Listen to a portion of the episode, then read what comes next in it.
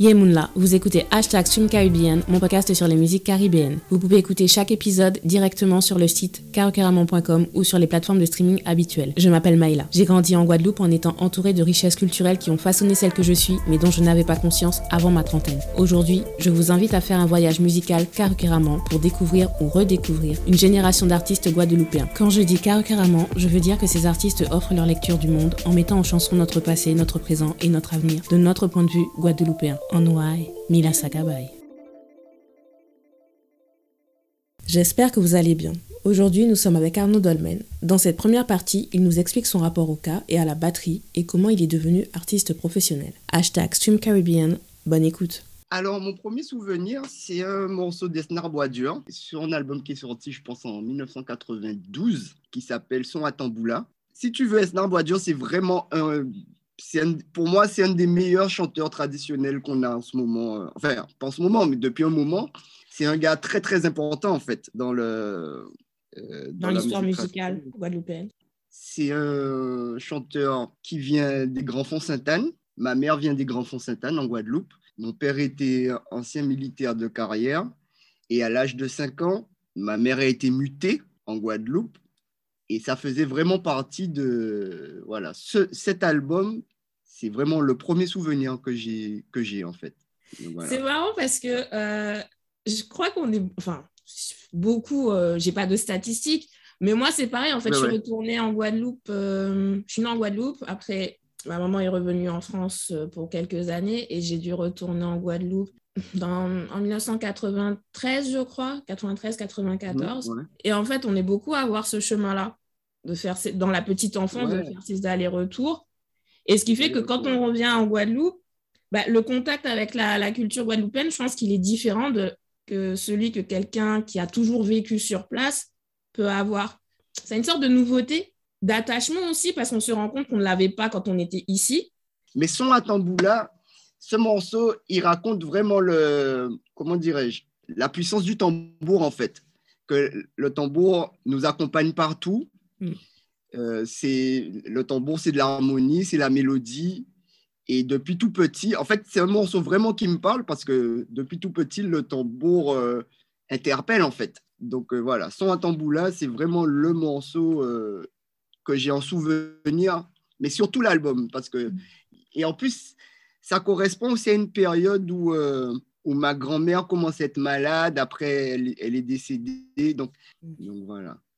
Et donc justement, donc, tu parles de l'importance du tambour dans ta vie. À quel moment tu as commencé à jouer de la batterie? Parce que toi, ton instrument, c'est la batterie. Même si j'ai vu que tu fais du piano.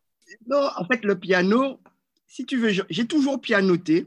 Comme j'aime dire souvent, je suis un peu pianiste frustré parce que j'aime tellement cet instrument. Euh, les albums, euh, en tout cas de jazz, que j'ai écouté le plus, ce sont en général des, albums de pianistes. Et comme j'ai. Et mon meilleur ami aussi, c'est un pianiste qui s'appelle Jonathan Jorion. Mm. C'est vraiment quelqu'un avec qui j'ai grandi, quoi. Donc, euh, je, l'entendais travailler son piano, tout ça. Donc, ça m'a toujours. J'ai toujours eu euh, un feeling spécial avec cet instrument. Et depuis deux ans, alors, un an et demi, on va dire, je prends des cours en fait de piano, euh, mais piano classique. Piano classique pour avoir un peu plus de technique, pour pouvoir après vraiment déjà ouvrir mon champ de composition et aussi juste pour, pour m'accompagner, pour, euh, et ouais, pour me faire plaisir, quoi. Euh, le tambour, le gros cas, la musique gros cas, c'est vraiment la musique qui m'a fait le plus vibrer dès le début. J'ai un oncle euh, qui chante aussi du gros cas. Et depuis tout petit, eh bien, je, l'entends chanter. Euh, le fait que ma mère soit des Grands Fonds Sainte-Anne, j'ai toujours vu euh, pendant les fêtes du tambour des gens danser. Ça m'a toujours intrigué.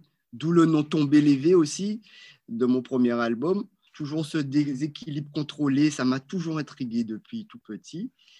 Et après, euh, j'ai fait ben, l'école euh, Marcel Loliadi Vélo, dirigée par Georges Troupé. Et là, vraiment, c'est vraiment là que j'ai vraiment pris conscience que cette musique était vraiment puissante et que, et que c'est cette musique que j'aime. quoi. Mm. Moi, j'ai fait euh, 10 ans de piano.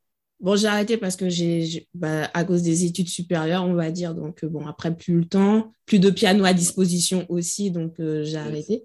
Bon, ma petite sœur fait du piano, elle aussi. Donc, et le fait de t'entendre le dire, je me dis, bon, si même lui, c'est franchement un musicien accompli, euh, il, enfin, il a vraiment envie de se perfectionner. Donc, du coup, il, se, il va reprendre des cours pour se remettre dedans et vraiment pour s'améliorer.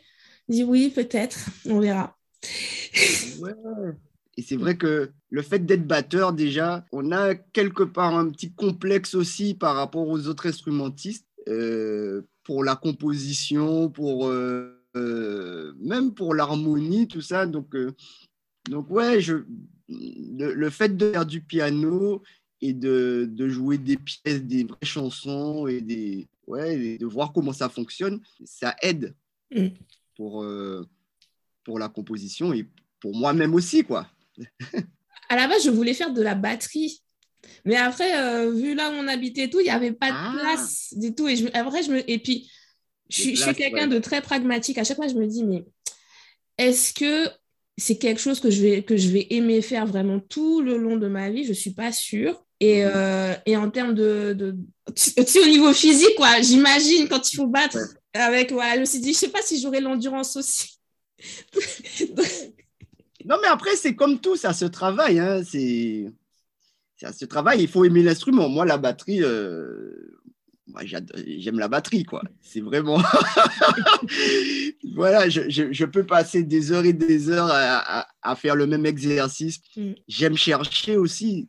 Je pense que c'est ce aussi qui fait ma particularité à la batterie, c'est que j'essaie de, de, faire des choses euh, auxquelles euh, on n'aurait pas pensé aussi. Mm. Et justement, et grâce aux autres musiciens, grâce aux pianistes par exemple, quand ils composent, quelquefois ils programment, ils font des programmations sur, euh, sur l'ordinateur avec les logiciels euh, qui s'y prêtent. Quelquefois, ils font des patterns qui sont, entre guillemets, pas batteristiques. Et moi, mon challenge, c'est de les rendre batteristiques et ça me donne un truc euh, vraiment différent, quoi.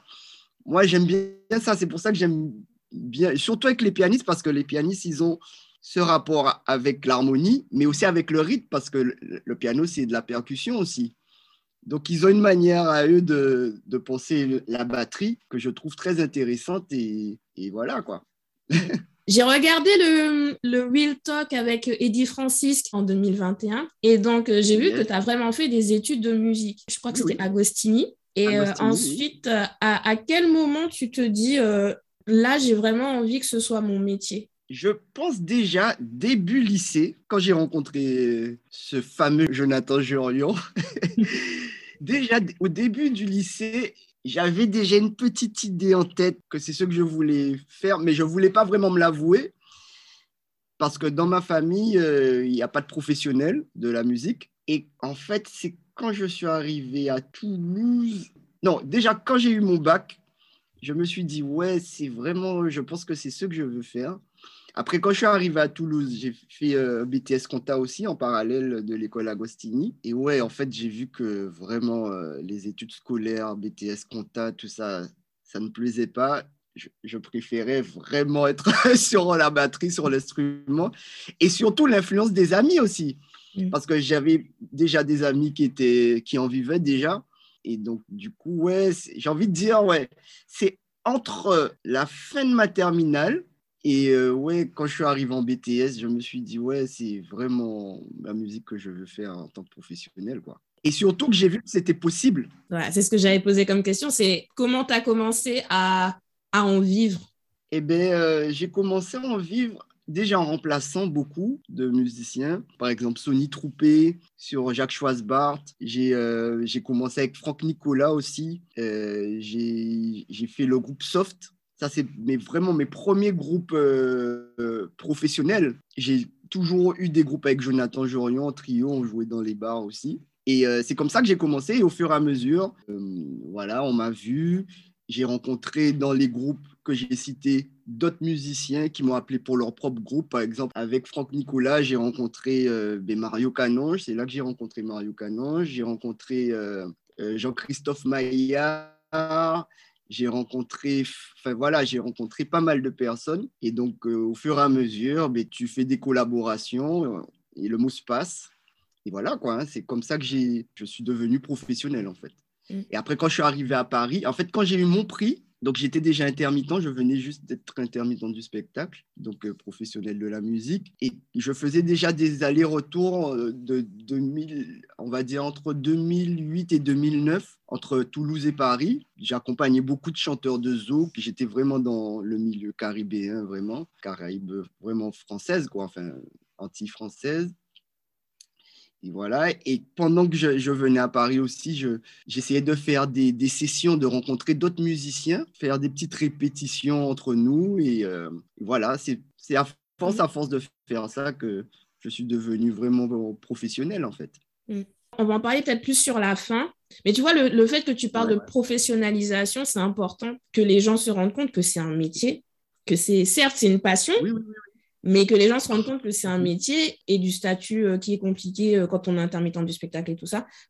Mais il faut savoir que avant Justin est tombé lévé, j'ai toujours eu des, des groupes où j'étais co-leader en fait. Comme C'est-à-dire euh, comme Zlio, comme le FDH Trio aussi, le fruit du hasard. Après, j'ai eu, quand je suis monté à Paris, j'ai monté un collectif qui s'appelait le Nono Experiment avec euh, Jonathan Jorion, Ralph Lavital, Damien Nouéba, Sylvain Joseph au saxophone, et Damien Nouéba, c'est un bassiste. Et donc voilà, j'ai toujours, j'ai, toujours euh, créé des, des groupes, en fait, où c'était soit de la création, où j'invite des gens. Et pour faire tomber les V, pendant un an, j'animais une jam avec des équipes différentes chaque mois dans un petit club à, à Paris, dans le 18e, qui s'appelle le Babilo. Et euh, donc, c'est comme ça que j'ai, j'ai créé euh, Tomber les après mon groupe personnel. Mon premier groupe euh, vraiment en tant que leader et compositeur de A à Z. Mm. Donc la musique, c'est vraiment, tu la vois vraiment de façon collective. Tu n'es pas le, le, musicien torturé dans son coin qui va composer tout seul et, et, ensuite qui va, qui va offrir sa musique au monde. Alors, je vais mettre des nuances.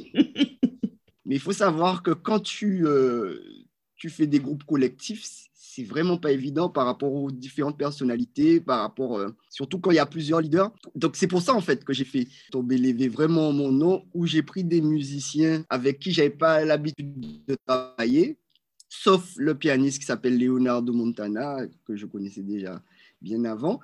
J'ai tout écrit tout seul, j'ai monté le... Voilà, là j'étais vraiment en tant que leader. Donc effectivement, je suis dans une démarche de collectif, tout ça, j'ai toujours été dans cette démarche, euh, mais c'est pas toujours évident, quoi. Mm. Voilà. Je comprends. Alors, comment tu décrirais ta carrière à partir du moment où tu te dis, là, c'est ma vie et je vais faire que ça? Jusqu'à la création de ton album à Justine Par exemple, si tu devais euh, décrire en trois mots, trois adjectifs, qu'est-ce que tu dirais? Passionnant, déjà, parce que c'est la passion. Courageux, courageux et euh, aventureux parce qu'en fait, euh, le fait de rencontrer tout le temps des personnes différentes et on apprend quoi. J'ai envie de même dire apprentissage. Je suis tout le temps en train d'apprendre, tout le temps, tout le temps. Être avec, avec des êtres humains différents, avec euh, des gens qui viennent de milieux différents, avec des cultures différentes, de pays différents. On est tout le temps en train d'apprendre en fait.